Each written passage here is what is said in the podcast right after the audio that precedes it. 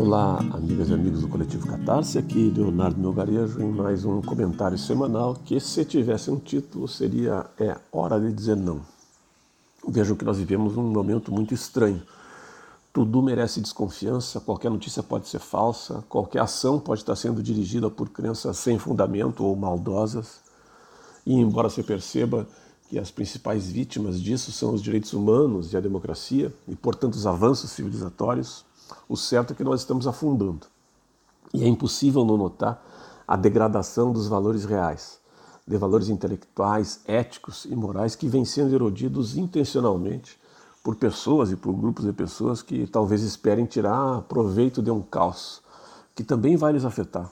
É como se houvesse um mundo paralelo se consolidando à margem da vida real. E nesse mundo paralelo, rebanhos se iludem e apoiam fantasias e práticas safadas que, que misturam a ignorância com intencionalidades políticas. E por aí nós vamos escorregando, dizendo sim, sim senhor, num contexto onde vale tudo, desde que contra os humildes. Vejam que, em termos de maluquice individual, temos o caso daquela advogada que se diz dona do sol, que registrou sua propriedade em cartório e que está tentando vender partes do sol, tentando cobrar energia pelo uh, grana pelo uso da energia solar. Uh, essas, essas, esses e outros pontos estão uh, documentados com link de acesso para as matérias de origem na coluna escrita no Brasil de Fato. Deem uma olhada lá. Bom, no outro extremo, já perto da alucinação coletiva, nós temos o que ocorre com a imagem simbólica da presidência da instituição, presidência do Brasil. E aqui a gente não está se referindo ao esparramo de comida naquela encenação de galinha com farofa. Aquele farofeiro popular. O diretor de cena resume bem a pessoa que está na presidência e a sua turma, mas não passa disso. O dramático está na degradação da imagem, da figura presidencial. Passou a ser natural entre nós que um presidente de baixo nível faça qualquer coisa. Já nos parece normal que ele minta na ONU que ele ofenda o nosso principal parceiro comercial, a China, para onde vão 32% de nossas exportações, que ele deboche dos japoneses. O mais grave é o fato do Planalto ignorar a Assembleia da Agricultura Familiar e Camponesa sobre a estiagem que aconteceu nesse dia 31 de janeiro. Aquela reunião envolveu mais de 600 lideranças do Rio Grande do Sul, Santa Catarina, Paraná e Mato Grosso do Sul, e ela aconteceu no mundo real agricultores familiares e camponeses responsáveis pelo abastecimento alimentar da nação, acossados pela, pela inoperância, pela ineficiência, pela ineficácia desse governo, pela seca, pela Covid, deram início ali ao que pode vir a ser o renascimento da democracia participativa. Uma possível nova fase para as relações entre os agricultores que produzem 70% do que nós comemos e um governo que os ignora. O encontro marcou o que parece ser o ponto de saturação naquela categoria. Saturação à prática continuada de tolerância deles para com esta política que adota fantasias e mentiras como estratégia de governo, como elemento para a construção desse mundo irreal. Eles pontuaram demandas urgentes, emergenciais, a serem seguidas por políticas estruturantes que, sem pressões, claramente não vão acontecer. A repactuação das dívidas acumuladas ao longo dos últimos anos de seca, com bônus compatível à realidade das perdas, créditos emergenciais, bem como a disponibilização de milho subsidiado da Conab para a manutenção dos animais, especificamente e especialmente o, o rebanho leiteiro que está morrendo de fome, na escassez de alimentos, na falta de recursos. E tudo isso eles pedem com antecedência ao novo Plano Safra, assim como pedem programas e mecanismos que permitam a captação e reserva de água e medidas de apoio à irrigação e sistemas públicos de seguro de safra e assistência técnica e extensão rural anunciam ainda a aprovação da Lei Assis de Carvalho, Lei 14.275, que prevê socorro emergencial e que depende agora de regulamentação por parte do Ministério da Economia, que não parece motivado. E entendendo então que são necessárias grandes mobilizações de massa, aqueles agricultores estabeleceram e anunciaram um pacto de ações conjuntas para obtenção de medidas efetivas que atendam aquelas e outras demandas. Em resumo, agricultores familiares, camponeses, quilombolas, povos e comunidades tradicionais, cansados de esperar, dizendo sim, sim senhor, vão dizer não. E vão dizer isso pelas estradas do país em 2022. E se isso é estimulante, porque revela a conscientização de forças produtivas até aqui desprezadas e apáticas, também é preocupante pela possibilidade de conflitos. Vejam que no discurso presidencial ao Congresso Nacional, dia 2 de fevereiro de 2022, aquela figura destacou o poder dos agricultores armados que compõem a base do agronegócio. Ele, o presidente, bem sabe que desde 2018 a venda de armas com registros regulares triplicou em relação ao triênio anterior ao seu governo. Ele também sabe que o contrabando e o comércio irregular de armas de fogo cresceram e que as apreensões pela Polícia Federal caíram, caíram 62% nesse período. E ele sabe que, em estimativa conservadora, neste balanço nós fechamos 2021 com mais de 2,2 milhões de armas de fogo em arsenais particulares e que não estão entre os pobres. Os pobres que irão à estrada, às estradas para pedir ajuda só vão fazer isso porque estão sem dinheiro para comprar feijão e milho e eles teriam dificuldade para atender ao estímulo do presidente com relação aos armamentos. E o presidente sabe disso. Em suas palavras, entre aspas, tem que todo mundo comprar fuzil, pô. Povo armado jamais será escravizado.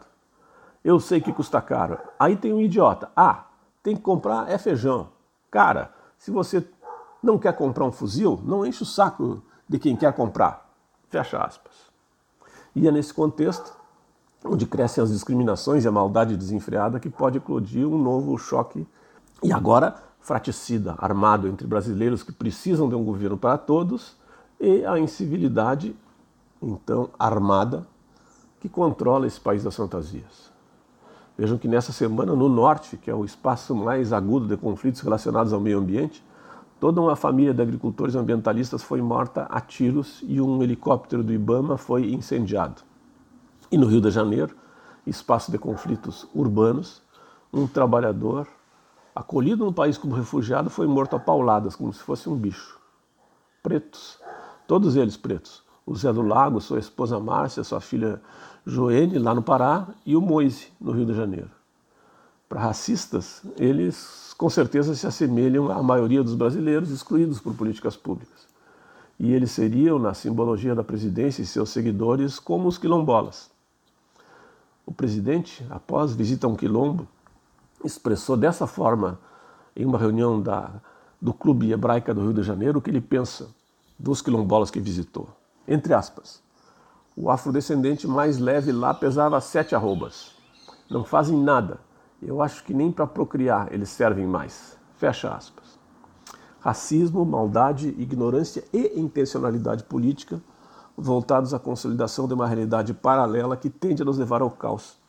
Afinal, o que mais pode acontecer nesse país onde uma parte tem ódio e tem armas e a outra parte se avoluma em desespero?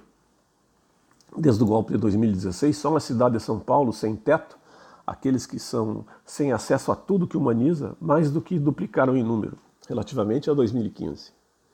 Pois bem, é contra isso contra pressões que podem levar ao desatino de grupos armados cujos líderes, cujos cães de aluguel se percebem, no mínimo, respaldados pela figura presidencial, e é também pela retomada de um governo para todos que os agricultores familiares e camponeses anunciaram disposição de ir para as estradas de forma pacífica, de forma democrática, já, antes que seja tarde.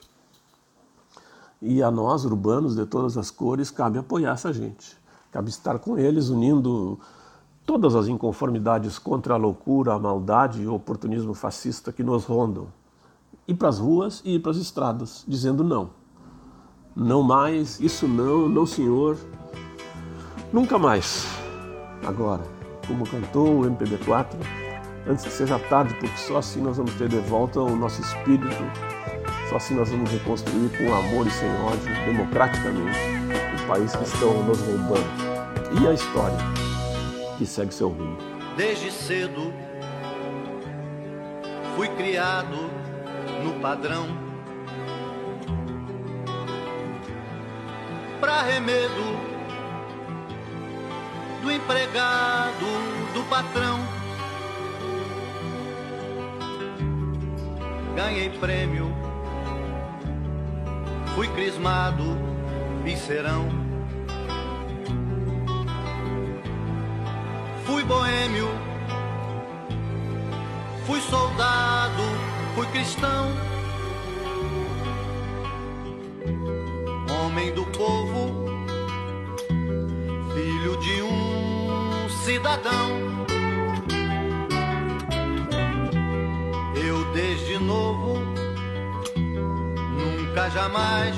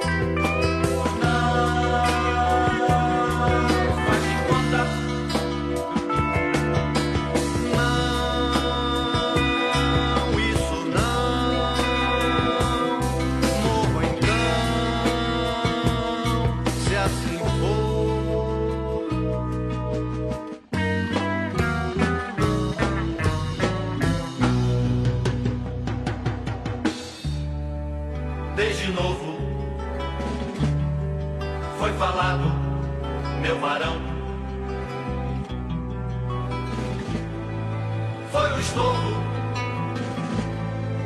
pro finado, meu patrão.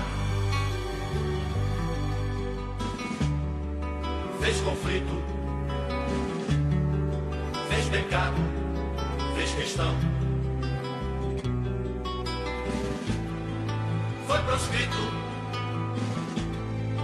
foi jurado, foi pagão. Sem medo, jamais me deu atenção. Já desde cedo, para o que viu, disse não.